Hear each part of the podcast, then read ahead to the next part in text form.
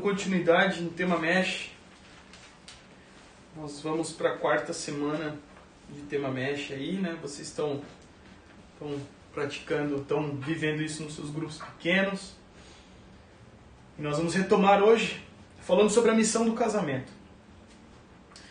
É engraçado porque durante o tema Mesh, algumas pessoas, ah, algumas pessoas, líderes às vezes, ou pessoas vêm falar comigo, pô Fabinho, tema chato, cara, de novo.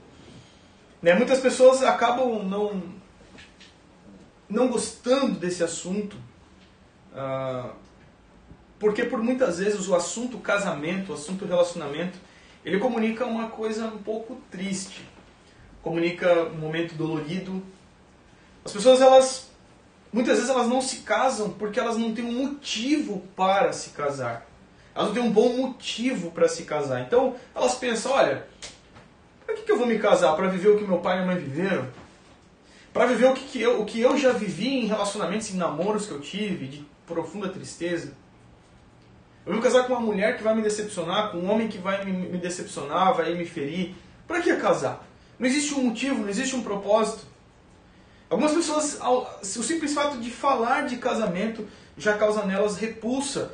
Elas não querem falar de casamento, elas não querem falar de família, de constituição de família, porque tudo que elas têm nas suas memórias são imagens ruins, são momentos tristes, traumas, dor, e um reflexo claro do que esse, nesse mundo, em grande parte, o casamento tem expressado, nesse mundo egocêntrico que nós vivemos. Mas a pergunta que fica é: será que deve ser assim? Será que o casamento, sendo criado por Deus, tem como finalidade expressar dor e ser um assunto a ser e ser um assunto evitado por nós, igreja? Será que essas barreiras que você tem lidado não quer dizer respeito de um desvio de propósito no casamento, na união matrimonial, em se relacionar com alguém, em ter uma esposa, em ter um marido, em constituir uma família? Vamos entender basicamente o que, que as Escrituras dizem sobre esse assunto. Abre lá sua Bíblia em Colossenses capítulo 3, versículo 12. Colossenses 3, 12.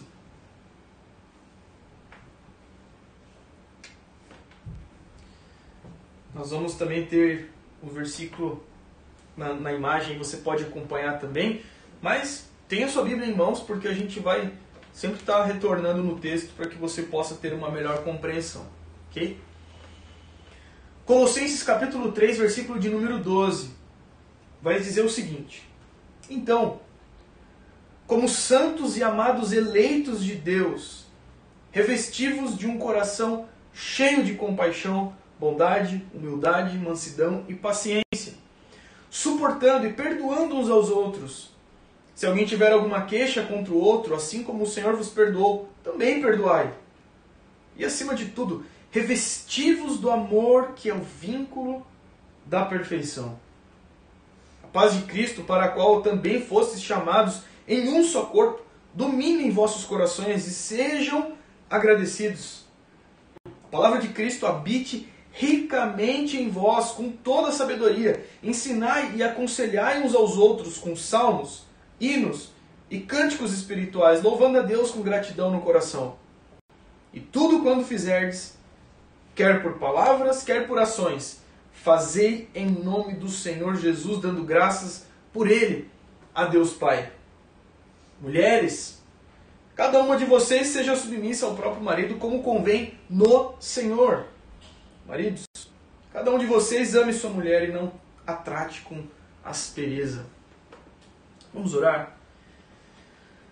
Senhor Jesus, nós te agradecemos pela tua palavra, nós te louvamos, porque nós podemos te conhecer e sermos conhecidos por meio da tua palavra. Nós te agradecemos porque nós temos esse livro em mãos, essa preciosidade em mãos, e nós podemos assim guiar as nossas vidas sabendo o que o Senhor quer de nós, o que o Senhor diz a respeito de nós, Pai. Nos faça se apaixonar pela tua palavra. Que durante essa manhã, durante essa pregação, nós possamos estar apaixonados pela tua verdade. Abra os nossos corações Purifica os nossos, os nossos sentimentos, os nossos traumas. Arranque de nós, Pai. Nos faz enxergar o que o Senhor quer. Nos torna homens e mulheres mais humildes. Homens e mulheres mais dependentes de Ti. Mais obedientes à Tua palavra, Pai. É o que nós te clamamos nessa manhã. Em nome de Jesus. Que as minhas limitações não atrapalhem tudo, Pai. Não estrague a exposição da tua verdade. Em nome de Jesus. Amém. Aqui nós lemos um trecho da carta aos Colossenses, da carta do apóstolo Paulo aos Colossenses.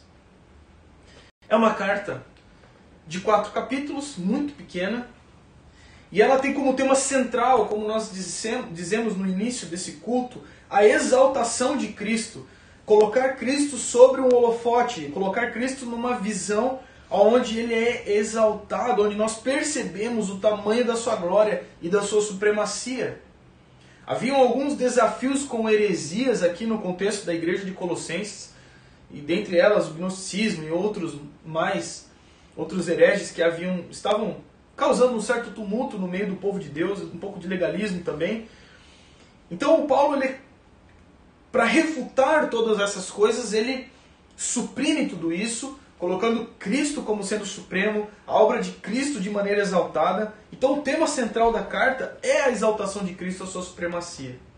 Dentre os detalhes dessa carta, algumas características apontam para um comportamento digno daqueles que são povo de Deus, daqueles que são discípulos de Cristo. Então, por exemplo, lá no capítulo de número 1, versículo 10, ele vai dizer o seguinte: quando ele está saudando os colossenses, ele diz: Assim oramos para que possais viver de maneira digna do Senhor, agradando-lhe em tudo, frutificando em toda boa obra e crescendo no conhecimento de Deus.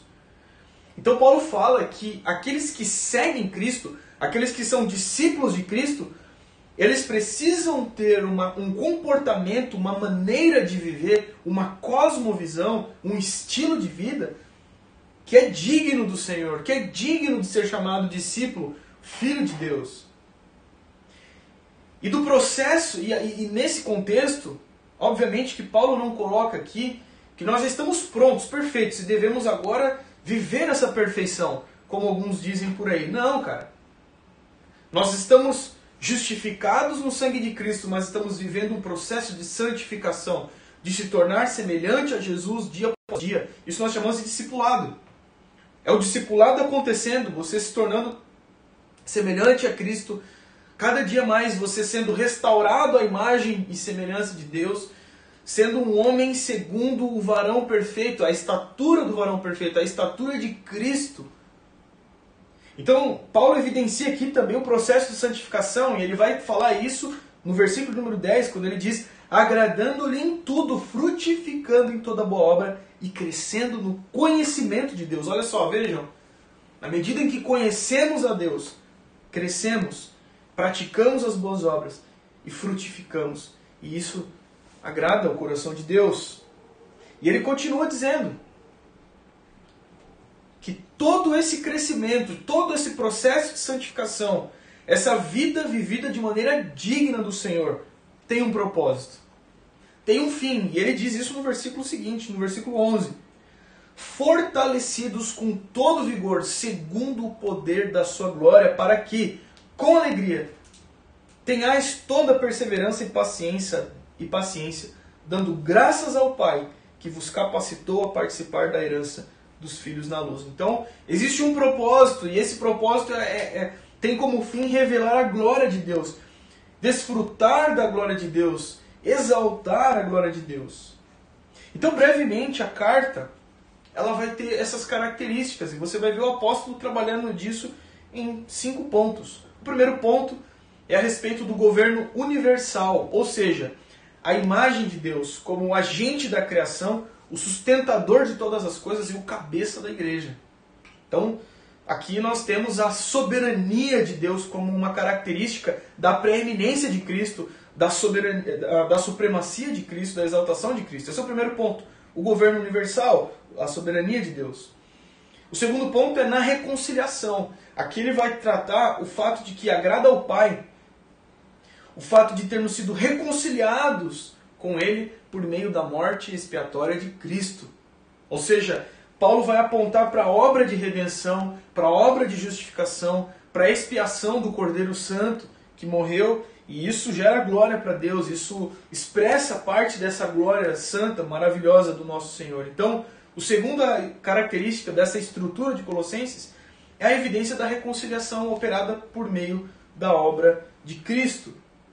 Uma terceira característica é na sabedoria e no conhecimento. Nós percebemos a preeminência de Cristo na sabedoria e no conhecimento. Ou seja, quando ele começa a tratar dos assuntos de heresia aqui da carta, o apóstolo Paulo, ele vai tratar o fato de que a fonte de todos os tesouros não se encontram nas filosofias humanas, não se encontram no nosso saber, não se encontram naquilo que nós podemos conhecer do homem, da criatura, mas do conhecimento de Deus, do conhecimento vindo de Deus. João Calvino vai trabalhar isso muito no seu primeiro livro das Institutas, que nós conhecemos a nós mesmos por causa da revelação de Deus, porque Deus se revela a nós, nós o conhecemos e podemos assim nos conhecer, porque quem diz o que somos e como devemos ser é quem nos criou. Então, uh, outra evidência aqui que Paulo vai trazer é o fato de que a fonte dos nossos tesouros se encontram na não em filosofias humanas, mas em Deus, mas na palavra, no conhecimento vindo do Senhor. O quarto aspecto é a observância pessoal, a preeminência na obser de Cristo, a preeminência de Cristo na observância pessoal. Ou seja, estamos vivos nele. Não há necessidade de nenhuma obra de legalismo, não há necessidade de legalismo, de ritualismos, pois somos frutos de uma obra totalmente realizada em Cristo. Ou seja, a observância dessa preeminência não está em nós, mas está em Jesus. Nós entendemos essa preeminência na carta, e Paulo vai colocar isso muito, tirando as heresias que estavam circulando no meio dos colossenses, dizendo: ei, não é em nós, mas é nele que nós vivemos o que vivemos, somos o que somos. Não tem a ver com meritocracia, não tem a ver com moralismo, não tem a ver com obras humanas. E o quinto aspecto que é o que nós vamos trabalhar hoje aqui, é no viver cristão.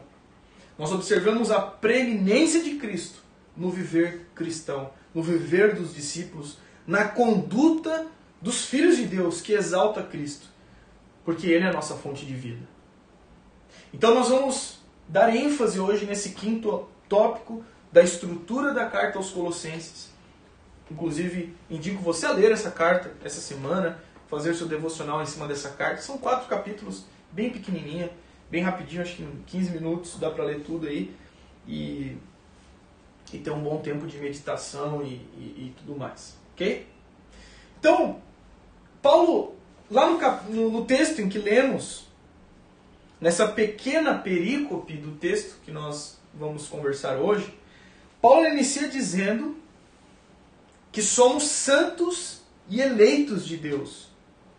E porque somos santos e eleitos de Deus, nós devemos ou deveríamos obter uma certa conduta. Vejam, isso é muito interessante, muito significativo, porque a Bíblia ela não é um livro de moralidade apenas. O Evangelho não revela apenas um aspecto moral de Cristo. Né? O que os filósofos racionalistas vão tratar é que Jesus ele era um grande homem, um grande uma figura muito interessante porque ele traz um padrão de moralidade muito interessante. Mas vejam, a Bíblia ela não se resume a moralismo, ela não se resume a um comportamento moral, mas antes, uma obra de redenção de Deus, uma obra espiritual, uma obra transcendental, uma obra poderosa, executada por alguém que não somos nós. E é interessante porque Paulo começa justamente disso. Ele começa a falar de um certo comportamento, de uma certa conduta que nós devemos ter. Mas essa conduta ela não estava firmada no simples moralismo, por dois motivos. Versículo de número 12, olha só o que ele diz. Então, como santos e amados eleitos de Deus, revestivos de um coração cheio de compaixão, bondade, humildade, mansidão e paciência. Aí o versículo de número 13 suportando e perdoando uns aos outros. Se alguém tiver alguma queixa contra o outro, suportando e perdoando uns aos outros. Se alguém tiver alguma queixa contra o outro, assim como o Senhor vos perdoou, também perdoai. Vejam, Paulo, ele trabalha aqui com dois aspectos que nos, impede de cair na ideia de que é simplesmente a, fé cristã, o seguir Jesus, o ser um filho de Deus, é simplesmente uma obra de moralidade. Porque ele inicia por dois motivos. Primeiro, porque ele, ele dá uma ênfase na eleição. Ele dá uma ênfase inicial de que nós somos santos e amados eleitos de Deus. Ou seja, nós só podemos viver isso porque antes Deus nos elegeu em Cristo Jesus. Porque antes Deus nos escolheu, porque antes Deus nos amou, quando nós ainda éramos inimigos, estávamos separados dele.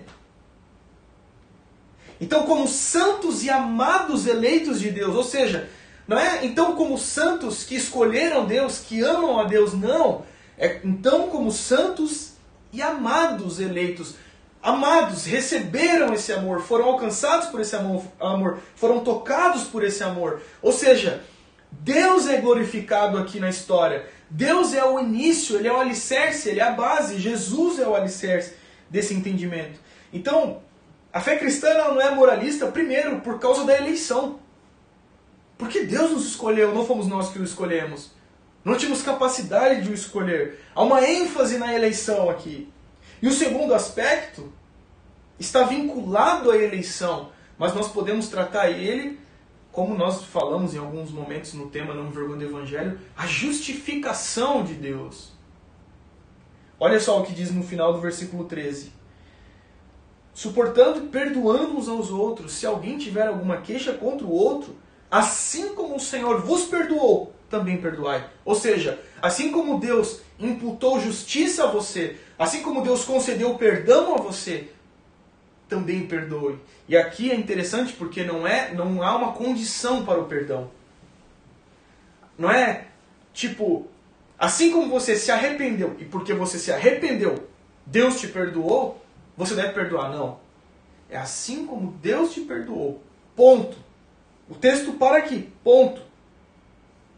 Ele não diz que ah, há uma condição. Precisa ter arrependimento, precisa ter isso, precisa ter aquilo. Não. A nossa conduta de bondade, de compaixão, de um coração cheio de, de compaixão, de bondade, de humildade, de mansidão, de paciência, que suporta e que perdoa uns aos outros. Tudo isso ele está nos limites da eleição e da justificação. Ou seja, nós temos um padrão muito alto, elevado, que nos coloca numa posição de que qualquer ação que nós tenhamos não é grande o bastante diante da cruz do nosso Senhor. Porque como que nós podemos chegar diante da obra de regeneração, da obra da eleição, da obra da justificação, diante da obra de redenção, da salvação que nós recebemos em Cristo, e achar que qualquer atitude de bondade e misericórdia de perdão da nossa parte é algo muito grande. Isso nos humilha. Isso nos coloca numa posição de profunda gratidão, porque o perdão de Deus a nós é muito maior do que qualquer perdão que nós podemos conceder a qualquer outro. Então, esse coração cheio de compaixão, bondade, humildade, mansidão, paciência, de modo a perdoar uns aos outros, só é possível porque antes nós somos abençoados com esses atos de amor vindo da parte de Deus a nós. Nós só damos o que nós recebemos. Nós falamos sobre isso semana passada, no sermão de 2 Coríntios. Toda a atribuição que nós devemos ter na nossa conduta de fé, na nossa maneira de viver, está sobre o alicerce da graça soberana de Deus. Esse é o estabelecimento que o apóstolo Paulo nos dá aqui. E isso é muito importante porque reduz todo sentimento de justiça própria, toda ideia de que nós temos o direito de exigir algo de alguém, de que nós damos porque somos bons demais. Meus irmãos, nós damos porque Deus é bom. Nós perdoamos porque Deus é perdoador. Nós a, a, a, nós, temos o nós podemos ter bondade, o coração cheio de compaixão, porque Ele é cheio de compaixão. Paulo estabelece os limites, ele coloca porque vocês foram eleitos, santos amados de Deus. E porque o Senhor vos perdoou, também vocês devem perdoar. Ou seja, porque antes de tudo, antes de qualquer conduta cristã, houve um ato gracioso para com vocês. Olha a preeminência do Senhor aqui, a preeminência de Cristo. E aí no versículo de número 14, o apóstolo continua dizendo: E acima de tudo, revestivos do amor, que é o vínculo da perfeição. Revestir, sabe? É, é, é, é tornar as vestes diferentes. Isso é muito significativo, pois o texto bíblico ele nos aponta uma nova maneira de ser. Quando Paulo fala sobre revestir do amor, e aqui vejam, nesse pequena perícope já é a segunda vez que ele utiliza a palavra revestivos. Ele fala no versículo número 12: revestivos de um coração cheio de bondade, compaixão, humildade, mansidão e paciência. E agora ele retorna no versículo de número 14. E acima de tudo, revestivos do amor. Essa repetição constante dessa palavra revestivos é um lembrete das novas vestes, ou seja, daquilo que expressa o caráter de Cristo, daquilo que reflete o caráter de Cristo, daquilo que reflete o que nós devemos ser, o que nós somos. Aponta para uma nova maneira de expressar a nossa identidade. Então ele diz, acima de tudo, revestivos do amor. E retornando um pouquinho, lá no versículo de número 9, nós não lemos ele hoje, mas é muito interessante porque essa perícope está sujeita a toda a carta.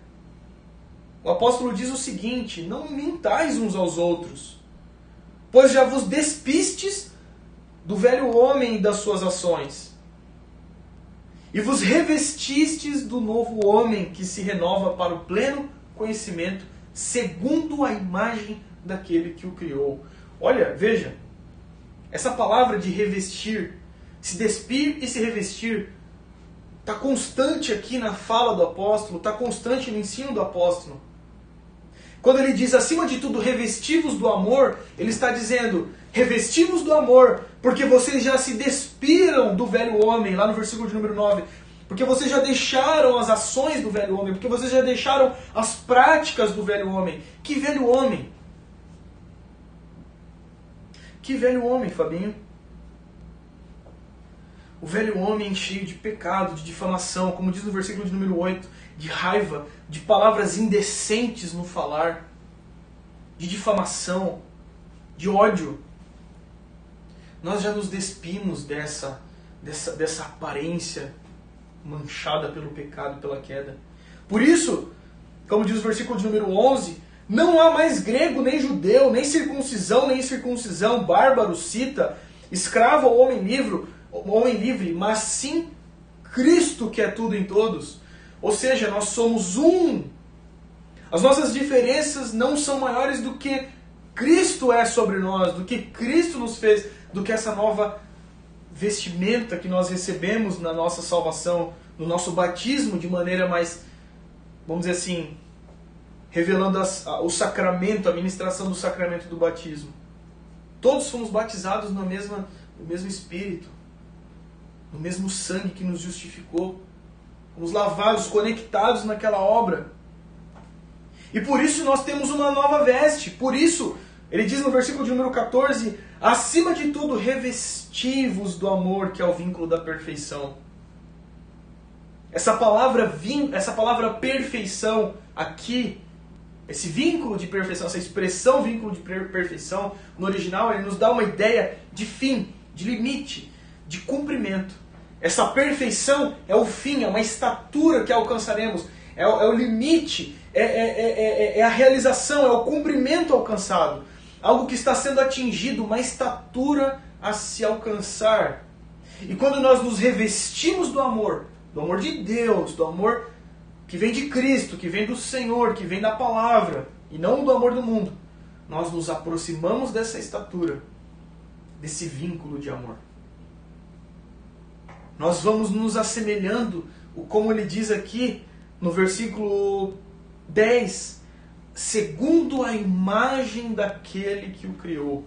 O processo de santificação que nos aponta para Cristo, que nos torna semelhantes a Cristo, esse é o discipulado.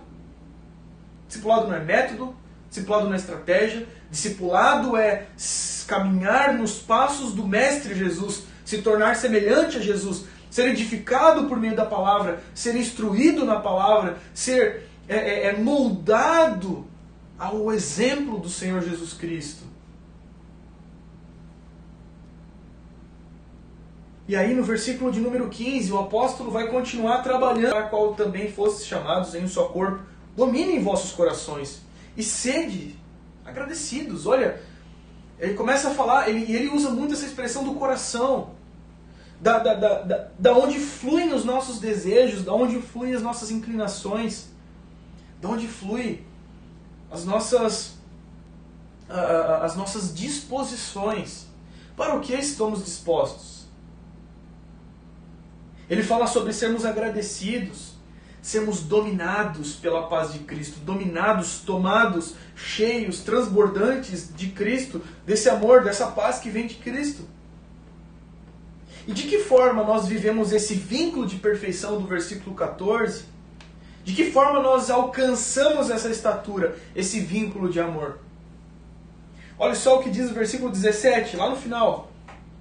E tudo quando fizerdes, quer por palavras, quer por ações, fazer em nome do Senhor Jesus, dando graças por ele a Deus Pai. Ou seja, diz que tudo o que faríamos deveria ser em nome do Senhor, à luz do Evangelho, à luz da obra magnífica de Cristo, no espírito de gratidão ao Senhor, da mesma forma como ele diz no versículo 15: a paz de Cristo, para a qual também fostes chamados em um só corpo, dominem vossos corações e sejam agradecidos. Sejam agradecidos pela paz de Cristo, pelo que está vinculado a Cristo, por, por ter sido chamado a ser uma família, por ter sido, termos sido chamados a ser conectados como um povo santo de Deus, dominados por essa paz, alcançados, tomados por, esse, por essa mensagem. E aí, tudo quando fizerdes, quer por palavras, quer por ações, fazer em nome do Senhor Jesus. Ou seja, nós somos tomados por essa obra, nós temos o fundamento do Evangelho para que nos guie a vida, para que nos faça melhor, para que nos revele, como diz no versículo anterior lá que eu li, 10, a imagem daquele que nos criou. Adão foi criado à imagem e semelhança de Deus, mas o pecado ofuscou isso, depravou, tornou é, fora do eixo, ficou uma situação, é, é, reflexos deturpados, destruídos pela presença do pecado. O pecado danificou muito o nosso comportamento e a nossa conduta. E Cristo, o segundo Adão, que Paulo vai trabalhar lá em Romanos capítulo 5, 1 Coríntios, 2, enfim, esse Cristo, esse segundo Adão, ele nos traz a possibilidade de sermos como a imagem, de, de sermos semelhantes a Jesus, ser, sermos semelhantes ao Pai voltarmos à essência do que fomos criados para ser, realizar aquilo que Deus nos, nos criou para ser. Nos coloca um propósito, nos dá um motivo de vida, nos dá uma razão de viver. Mas do mesmo modo que Paulo fala a respeito dessa gratidão que nos domina o coração, de tudo que fazemos, quer por palavras, quer por ações, tudo que fazemos, fazermos em nome do Senhor, fazermos tudo, tudo como um culto de, amor, de, de adoração a Deus, Ele nos diz como fazermos isso. De que modo vivemos, de que modo somos tomados o coração, de que modo é, é, temos in, é, é, é incrustado no nosso coração essa mensagem poderosa, esse Cristo habitando em nós. Ele diz no versículo 16, ele diz o seguinte a palavra de Cristo habite ricamente em vós. Veja, meu irmão, como você quer se tornar semelhante a Jesus se você não vai na palavra de Jesus? Como você quer se tornar parecido, semelhante ao Senhor, viver uma vida de discipulado, se você não vai na fonte? Se você não vai na palavra, se você não conhece Jesus pelo modo no qual Deus escolheu a se revelar a nós. Não dá. Não vai acontecer, não vai dar. Paulo diz: sermos semelhantes a Jesus, sermos tomados no espírito de gratidão, passa por a palavra de Cristo habitar ricamente em nós. Habitar, pense nessa palavra. A Bíblia, a Escritura, habitar em nós, habitar, fazer morada. Ela faz morada em nós, as Escrituras fazem morada em nós. Elas se instalam em nós. Quando nós moramos em algum lugar, quando nós habitamos em algum lugar, nós nos instalamos. Por exemplo, eu estou morando aqui no apartamento e me instalei, coloquei meus livros aqui, minha estante, está tudo aqui. Fica com a nossa cara. Fica com a nossa aparência. A palavra habitar em nós é ela se instalar em nós, é ela ser encontrada em nós. Você quer me encontrar? Vem na minha casa. Você quer encontrar o, o, o, Sérgio? Vai na casa do Sérgio. Lá você vai encontrar ele. E a palavra habitar em nós, como diz aqui no versículo de número 16, é estar em nós. Preencher o nosso coração. Preencha seu coração com as Escrituras. Preencha o seu coração com a palavra de Cristo. Habitar é fazer morada, é se instalar, é ser encontrado em nós. De que forma? Ricamente. Ricamente a palavra de Cristo habite ricamente em vocês. De que forma? Ricamente, de maneira abundante. Quando nós falamos de, é, ricamente, traz a ideia de algo rico. Algo rico, é algo farto, abundante, de modo a transbordar. Não economize no, no mergulhar das Escrituras. Habite ricamente em você a palavra de Cristo. Habite ricamente em você as Escrituras. De maneira abundante, de maneira farta, de maneira que transborde, toque os outros. Se encha da palavra.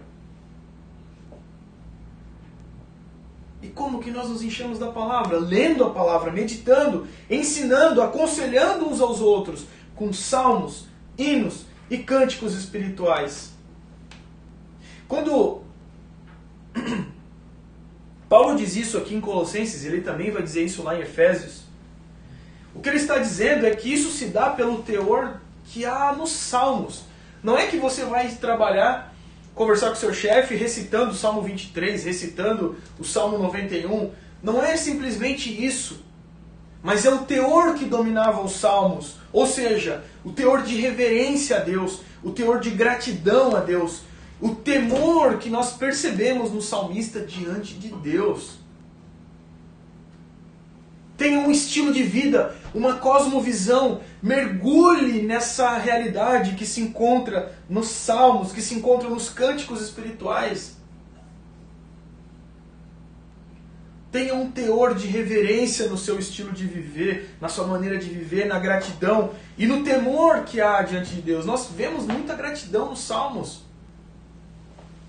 E essa gratidão precisa permear as nossas vidas precisa guiar o nosso estilo de vida, a nossa maneira de viver. A maneira é habitar ricamente em vós. O que? A palavra de Cristo. Esse processo de santificação, esse processo de tornar-se semelhante a Jesus, de viver o discipulado, passa por ter a palavra de Cristo habitando ricamente em nós. E aí, diante de todo esse alicerce, nós chegamos nas direções resumidas que o apóstolo Paulo dá às esposas e aos maridos. Olha o que diz lá no versículo de número 18. Mulheres, cada uma de vocês seja submissa ao próprio marido, como convém no Senhor. Maridos, cada um de vós ame sua mulher e não a trate com aspereza. Ponto. Paulo estabelece um fundamento. Paulo nos diz para nos encher de, de, da palavra de Cristo, nos habitar ricamente em nós a palavra de Cristo. Paulo nos fala do vínculo de perfeição, repete várias vezes para nos revestirmos do amor, nos despirmos do velho homem, nos revestir do amor e de repente ele passa algumas direções rápidas, breves para as esposas, para os maridos. Por quê? Por que será que simplesmente direções tão, dire... tão, tão, tão práticas, tão rápidas, tão resumidas? Olha só o que ele diz às, às mulheres: submissa ao marido. Seja submissa ao marido como convém no Senhor. Como convém no Senhor no quê? O que, que isso nos diz? O que, que isso nos ensina?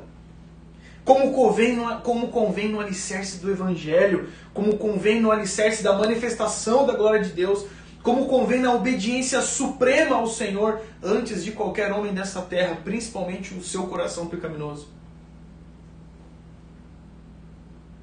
Não perca de vista o fato de que essa carta revela a supremacia de Cristo, a exaltação de Cristo, a preeminência de Cristo.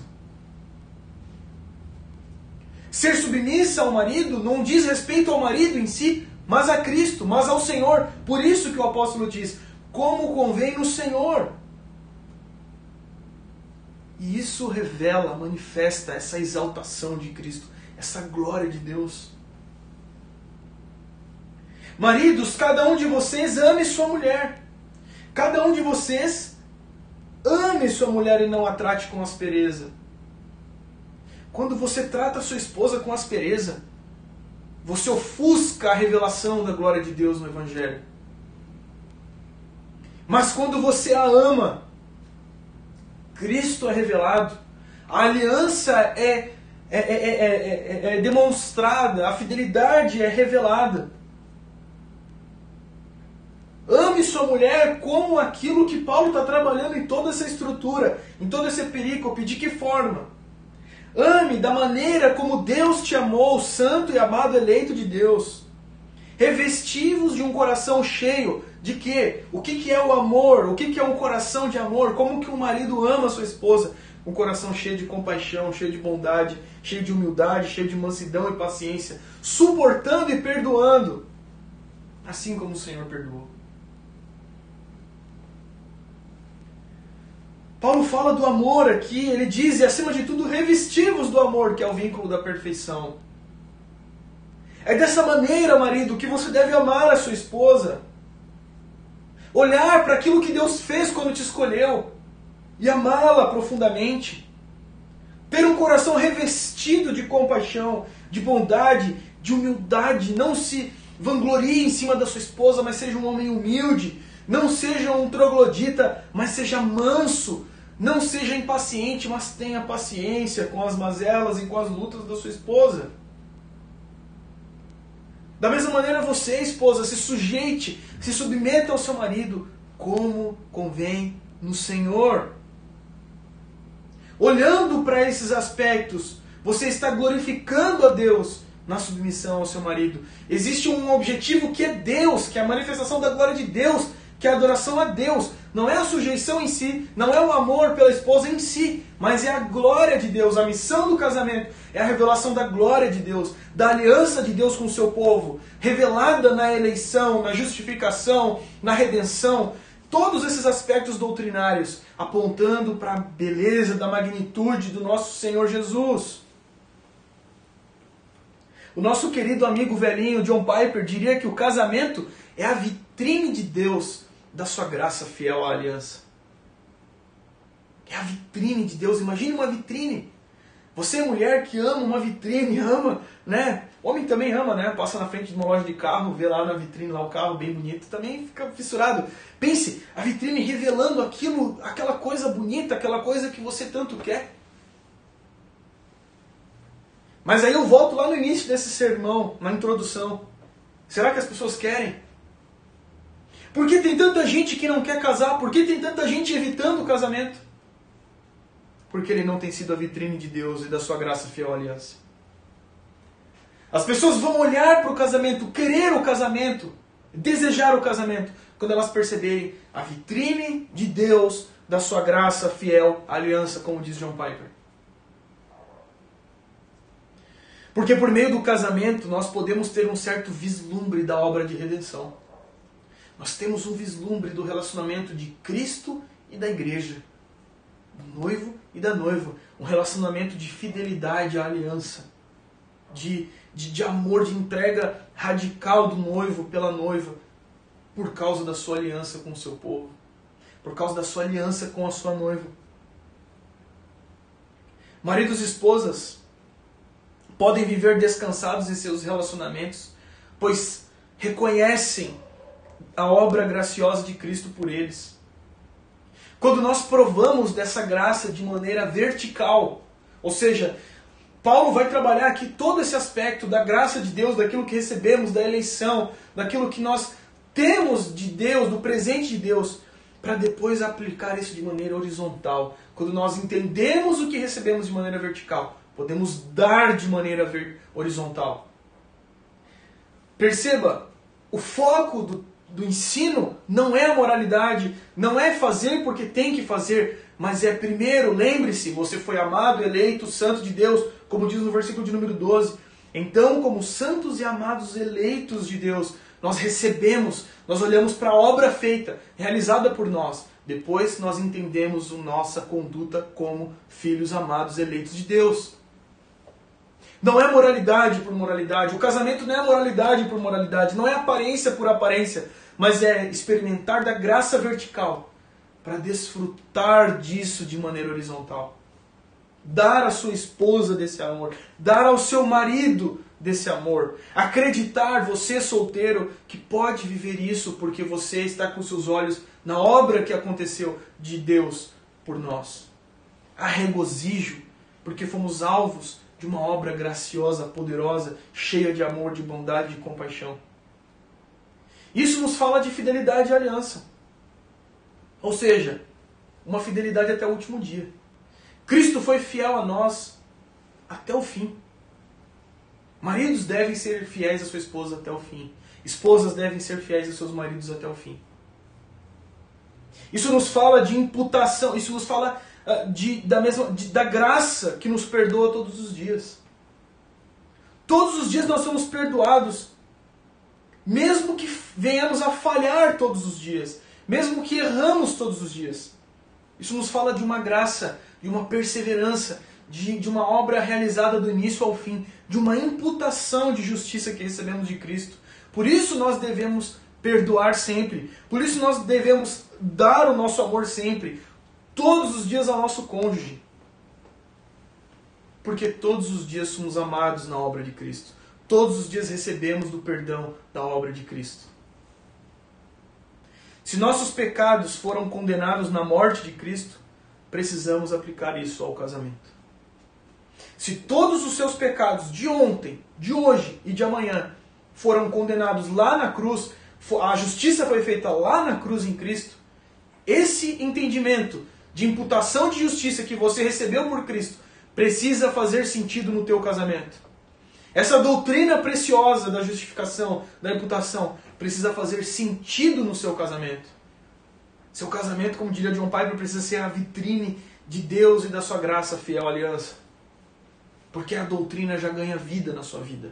Ela, a, a doutrina ela, ela, ela se torna palpável, tangível. Ela é uma teoria distante. Ela é algo real. É algo vivido nos dias. De que maneira podemos viver isso? O texto diz, versículo 12: Assim como o Senhor vos perdoou, também perdoai. Temos uma dica bem clara aqui no texto. Por meio do perdão. Esse é o primeiro aspecto por meio do perdão. Sejam as pequenas ofensas do dia a dia, sejam as grandes ofensas.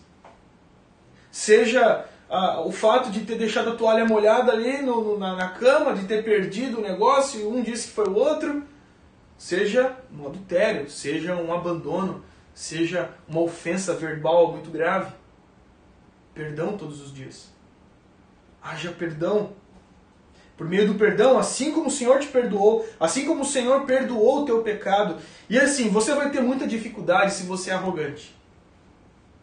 Você vai ter muita dificuldade. Por quê? Porque se você não reconhece o teu pecado, a tua ofensa ao Criador, a tua ofensa a Deus, você não vai entender o tamanho do perdão de Deus por você. E tampouco você vai viver isso para com as pessoas ao seu redor. Sermos pessoas que perdoam passa pelo reconhecimento da depravação radical, passa pelo reconhecimento do que Deus fez por nós. Uma outra dica, Paulo diz, né? É até engraçado esse texto. suportando-os, perdoando uns aos outros e suportando uns aos outros. Olha, assim como o Senhor suporta vocês, meus irmãos, suportem seus cônjuges quando eles estão chatos pra caramba. Suporte como o Senhor te suporta, seu xarope. Suporte como o Senhor te suporta, sua louca. Que mesmo você errando todos os dias, deixando de cumprir com a vontade de Deus todos os dias, Ele continua te amando. Ele continua ali do seu lado. Então suporte. Suporte as imaturidades do seu marido. Suporte as meninices do seu marido. Pare de fazer escândalo, sua maluca. Suporte as limitações da sua esposa, cara. As infantilidades, a preguiça dela. Suporte. Carregue, porque Cristo carrega as tuas imaturidades. Porque Cristo carrega a tua preguiça espiritual. Porque Cristo te suporta todos os dias. Você não tem justi justificativa para não suportar o teu cônjuge. Pratiquem a bondade. Seja bondoso. Dê preferência ao teu cônjuge ao invés de você. Vivam o amor abnegado. O amor sem limites. O amor que somente entrega e que não espera nada em troca. Deixe de olhar apenas os seus interesses e passe a tornar o seu interesse o interesse do seu cônjuge. Que o teu objetivo seja o objetivo do teu cônjuge. Que a tua alegria seja completada na alegria do teu cônjuge. Tenha uma cultura de honra dentro da sua casa. Honre o seu marido. E assim, sabe? Não precisa estragar. Não precisa estragar teu marido, não precisa estragar tua esposa. Não precisa ficar. Para você honrar o teu marido, honrar a tua esposa, você não precisa diminuir mais ninguém. Você não precisa diminuir as outras pessoas. Basta que você honre. Basta que você ame. Basta que você trate com respeito, com carinho, com total amor. Tenha uma prática de honra não simplesmente pública, mas no dia a dia, onde ninguém está olhando. Que seja algo vívido no dia a dia da sua casa a honra, o amor, o carinho, essa cultura da palavra de Deus. Uma outra forma, não se entreguem às queixas dos erros dos outros. Paulo vai dizer isso, né? É, suportando e perdoando uns aos, outros, uns aos outros. E se alguém tiver alguma queixa contra o outro, assim como o Senhor vos perdoou, também perdoai. Ou seja, não se deem as queixas, as murmurações, um murmurando contra o outro, um reclamando contra o outro, um se maldizendo em relação ao outro. Lembre-se, justificação pela fé. Lembre-se, Deus nos ama por causa da sua justiça, da justiça de Cristo, que aponta para a obra de Cristo. Lembrem-se, nós somos eleitos, escolhidos por Deus quando éramos pecadores, caídos.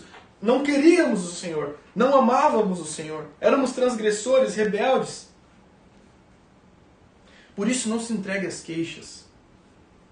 Uma outra dica prática que se encaixa no versículo de número 16, onde diz: é, A palavra de Cristo habite ricamente em vocês, em toda a sabedoria, ensinai e aconselhai uns aos outros com salmos, hinos e cânticos espirituais, louvando a Deus com gratidão no coração. Ou seja, estudem as doutrinas juntos. Conheçam sobre justificação, conheçam sobre a, sobre a soberania de Deus, sobre a graça irresistível. Estudem juntos, Invistam em bons livros na casa de vocês. Meditem nesses valores das Escrituras. Habite ricamente em vocês a palavra de Cristo. Leiam a Bíblia.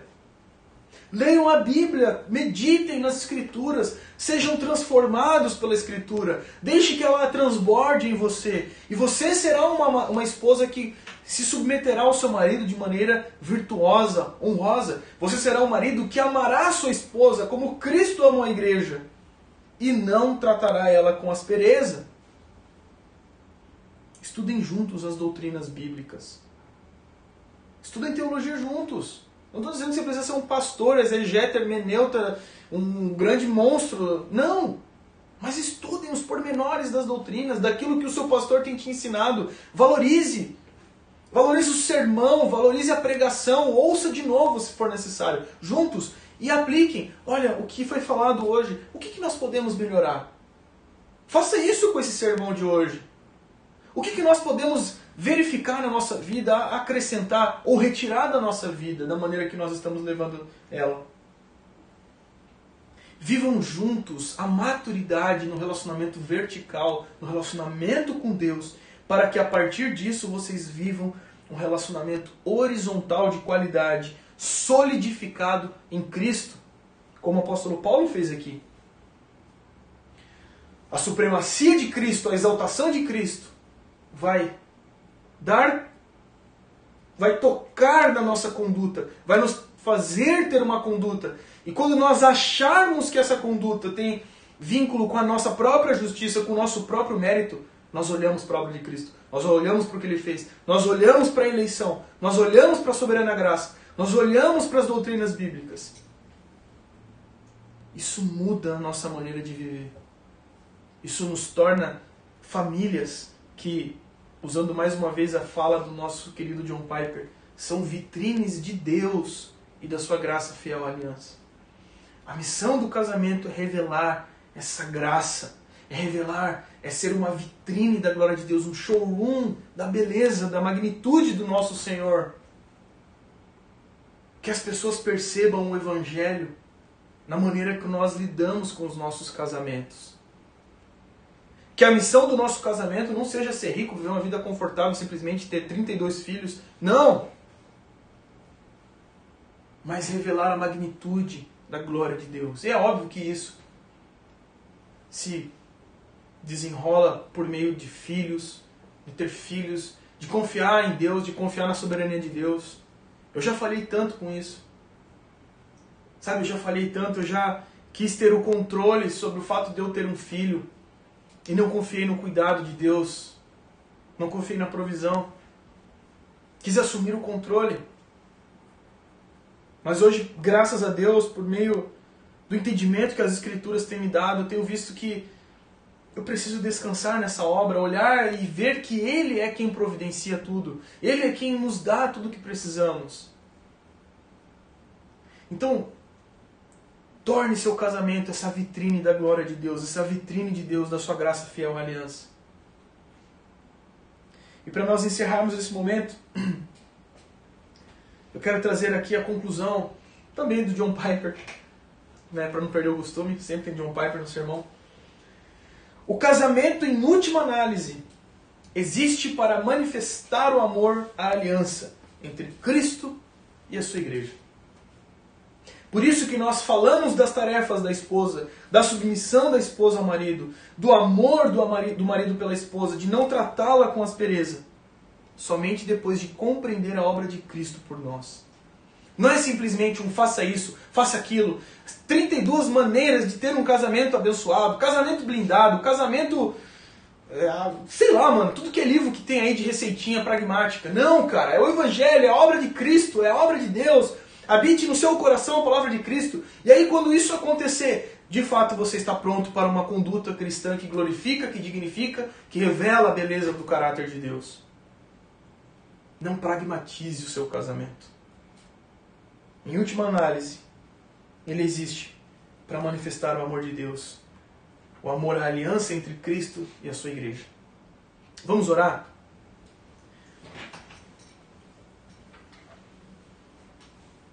Se você tiver com a sua esposa, com seu marido aí na sua casa, dê a mão, né? Mesmo que um ou outro não tenha escovado seus dentes ainda, tampe a respiração por um tempo. Tô brincando. Dê a mão aí a sua esposa ou seu marido. Para que essa palavra torne o casamento de vocês essa vitrine. Talvez ele não está sendo uma vitrine da glória de Deus. Talvez você tenta passar uma aparência nas redes sociais. Talvez você tenta disfarçar isso, mas no dia a dia você sabe que não é o que está acontecendo. Homem, seja humilde. Abrace sua esposa. Dê a mão a ela. Ame-a como Cristo amou a igreja, cara. Reflita no fato de que você foi um eleito quando você não queria o Senhor. Por isso, ame sua esposa como Cristo assim ama a sua igreja, a sua noiva. E aqueles que são solteiros, talvez você ah, cara, isso não tem nada a ver comigo. Isso tem tudo a ver com você, solteiro. Talvez você seja alguém que não acredite no casamento, como eu falei no início, porque você só tem imagens ruins do casamento. Você não teve um casamento como vitrine de Deus e da sua graça fiel aliança. Você não teve casamentos como uma boa vitrine, mas apenas com manchas, com marcas terríveis na sua história. Se cremos no Evangelho, se cremos no Senhor, nós não podemos entregar essa realidade triste que o pecado, que a queda tornou no casamento, o fim. Mas nós cremos num Cristo que nasceu, que morreu e que ressuscitou no terceiro dia. E que nos dá novamente a, a, a possibilidade de sermos segundo a imagem daquele que nos criou. E o casamento ele é um belo instrumento para isso. Se você é solteiro, se você não acredita na possibilidade da formação de uma família, talvez você, esposa, tenha sido muito rebelde, totalmente insubmissa, abraçando as ideologias desse mundo, ideologias destruidoras que estão desfacelando o padrão familiar. Pessoas vazias que esbravejam suas ideologias, mas não tem vida no dia a dia, não tem prazer no, no dia a dia da vida, não tem gratidão, não tem alegria, não tem regozijo. Olhe para Cristo e não para as ideologias.